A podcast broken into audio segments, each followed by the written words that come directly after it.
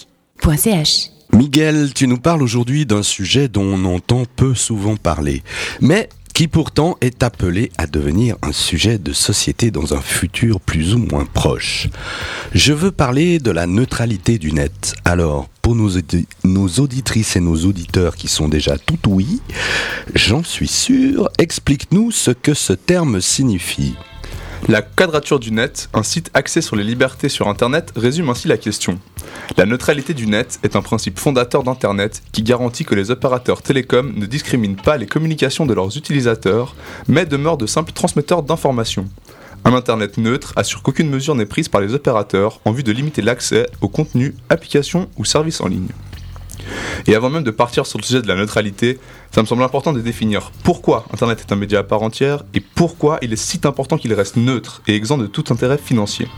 Et on est parti pour la minute sociologie des médias. Avant l'invention de l'imprimerie, la transmission d'informations se faisait uniquement par bouche à oreille. On a appelé ça la transmission 1 vers 1. Après l'invention révolutionnaire de Gutenberg, l'impression a permis de transformer cette transmission en un 1 vers plein. Mais le problème de la, monopolisation de l'info et de propagande ne pouvait pas vraiment être évité, au vu des coûts de production et de distribution peu accessibles. Mais depuis l'avènement d'Internet, les choses ont radicalement changé. On parle maintenant de plein vers plein. Chacun peut mettre du contenu à sa disposition et les répandre sur la toile à moindre coût, sans possibilité de censure. Chaque personne est ensuite libre de disposer des informations comme bon lui semble, contrairement aux autres médias traditionnels où l'info est triée et mise à disposition sans possibilité aux autres sans possibilité d'avoir accès à plus que ce qu'on nous présente. Benjamin Bayard, un des pionniers de la neutralité en France, résumait d'ailleurs bien la chose en disant L'imprimerie a permis au peuple de lire, Internet va lui permettre d'écrire. Mais donc si on suit ton raisonnement, Internet n'a pas vraiment de problème de monopole. Pourquoi donc y a-t-il ce débat sur la neutralité du net qui s'agite depuis quelque temps maintenant? Eh bien, c'est là qu'il est intéressant de se pencher un peu plus sur la mise à disposition d'Internet et comment ça fonctionne. Alors, chez nous comme ailleurs, si tu veux avoir accès à Internet, tu dois souscrire un abonnement avec un fournisseur d'accès Internet. Donc, chez nous, l'équivalent, c'est notamment Swisscom ou UPC Cablecom. Et c'est eux qui te fournissent l'accès au web au travers du routeur qui représente la connexion physique. Et c'est aussi eux qui décideront de la vitesse max à laquelle tu peux surfer. T'es donc à la merci de ton fournisseur en quelque sorte. Et c'est là que le premier problème se pose.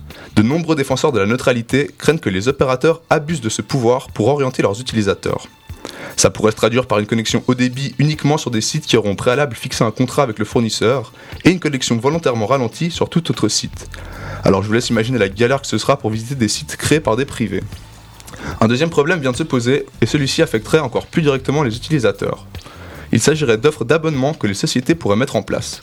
Celles-ci permettraient aux clients, aux clients d'avoir une priorité sur la bande passante par rapport à d'autres utilisateurs avec des abonnements moins chers. Et là encore, la pratique fait très justement débat.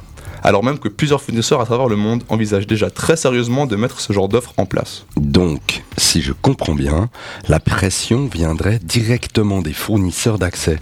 C'est à quoi leur raison pour prendre des mesures pareilles?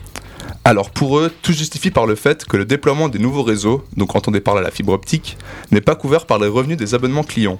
Les fournisseurs entendent donc profiter de leur pouvoir dû au contrôle des infrastructures destinées à transmettre l'Internet pour mettre en place des systèmes de monétisation, notamment ceux dont je viens de vous parler. Alors en gros, pensez à des péages Internet ou à des voies rapides réservées aux grosses bourses. Est-ce qu'il y a quelque chose qui se fait pour éviter ça ou est-ce encore une fois l'argent se met inévitablement sur le chemin de la liberté? Alors ce qui est sûr, c'est que le seul moyen d'éviter que les fournisseurs d'accès fassent ce que bon leur semble, c'est de légiférer au plus vite sur ces questions, ou tout du moins d'en parler et de s'en forger une opinion précise. Car si l'Union Européenne notamment a pris quelques mesures sur la question, les cadres légaux restent encore super vagues. Et c'est pourquoi chacun de nous, s'il tient à un Internet libre et neutre, doit garder un œil sur les décisions prises, notamment par les fournisseurs, et de réagir au plus vite dès qu'une décision se prend dans l'ombre. Bien que le thème soit encore peu sujet à un débat public en Suisse, le débat politique sur le sujet est déjà lancé et il ne tient plus qu'à nous autres, internautes, de faire valoir nos envies et nos droits sur un réseau qui nous appartient plus que jamais. De nombreux sites sont relativement à jour sur le concept et peuvent vous aider à faire une opinion. Si vous voulez les consulter, ils seront disponibles sur le site de Radio Vostok dans le post de la chronique.